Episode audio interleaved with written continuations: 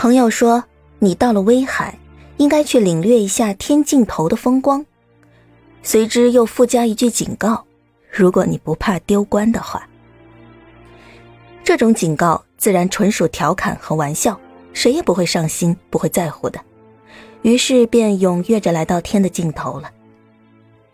天尽头其实应该是陆地的尽头，是陆地伸进黄海最远的那一块聚焦，是中国版图上属于山东省辖的海岸线深入海域最东端的那个尖儿。我现在就站在这个号称天尽头的尖儿上，真有一种走到尽头的感觉了。满眼都是涌动着的灰黄色的波浪。波涌叠起的浪堆，掀起雪白的水花，骤起骤散，骤散又骤起，一刻也不停歇。风是平和的，海浪和波涌便呈现着宽容和优柔。终生都生活在内陆西安的我，每一次面对大海，襟怀里感知浩渺阔远的无与伦比的气象的同时，总是潜伏着一缕不知所措的茫然。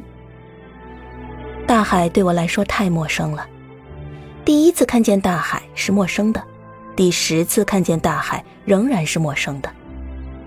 二十年前在青岛第一次看见大海，不必说是新鲜而又陌生的；又一次在西西里岛。看见的几乎是黑色的地中海，仍然是陌生的。在珠海，在台湾海峡的这边和那边，面对苍茫海天的陌生和新鲜，以及潜伏在深处的那一缕不知所措的茫然，毫无办法，海距离我太远了。其实，我每一次站在海边的礁石上。都产生过走到天尽头了的感觉。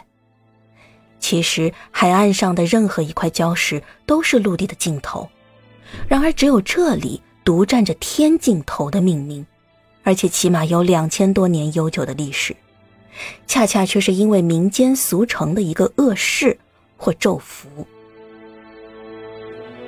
恶事或咒符来自千古一帝秦始皇。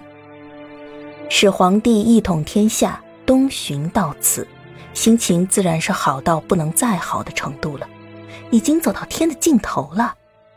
就在这里铸造大桥，以延伸视线，观赏日之出海。在秦桥遗迹的碑石上，刻着摘自《三齐略记》的一节文字：“始皇造桥观日。”海神为之驱石数柱，始皇感其会，求见。神曰：“我丑，莫图我行当与帝会。”帝使入海四十里，与神见，左右有巧者，浅画其相。神怒曰：“帝复曰：可速去。”始皇转马前蹄才立，后脚遂崩，仅得登岸。这个神话故事虽然也称得神奇与美妙，却毕竟只是一个传说的神话。类似的神话在中国的所有历史或地理的风景点上都津津乐道着，没有人认真的刨根问底的。因为所有神话和传说都无法推敲其合理性，更谈不上事实的考证了。这个传说中的那个巧者的形象颇耐人回味，自以为偷偷摸摸的行为可以掩人耳目，却忘记了是在无所不察的海神的眼下，搞这样的小动作只是弄巧成拙，坏了始皇帝的好事。始皇帝从天尽头返回秦都咸阳时，暴病死在路上，这个天尽头从此便蒙上了一层黑色的恶势。不祥的咒符，已经走到天的尽头了，已再无路了。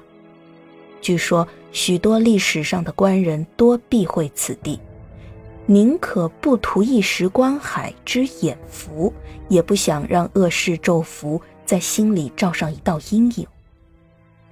真是有点底虚过甚了。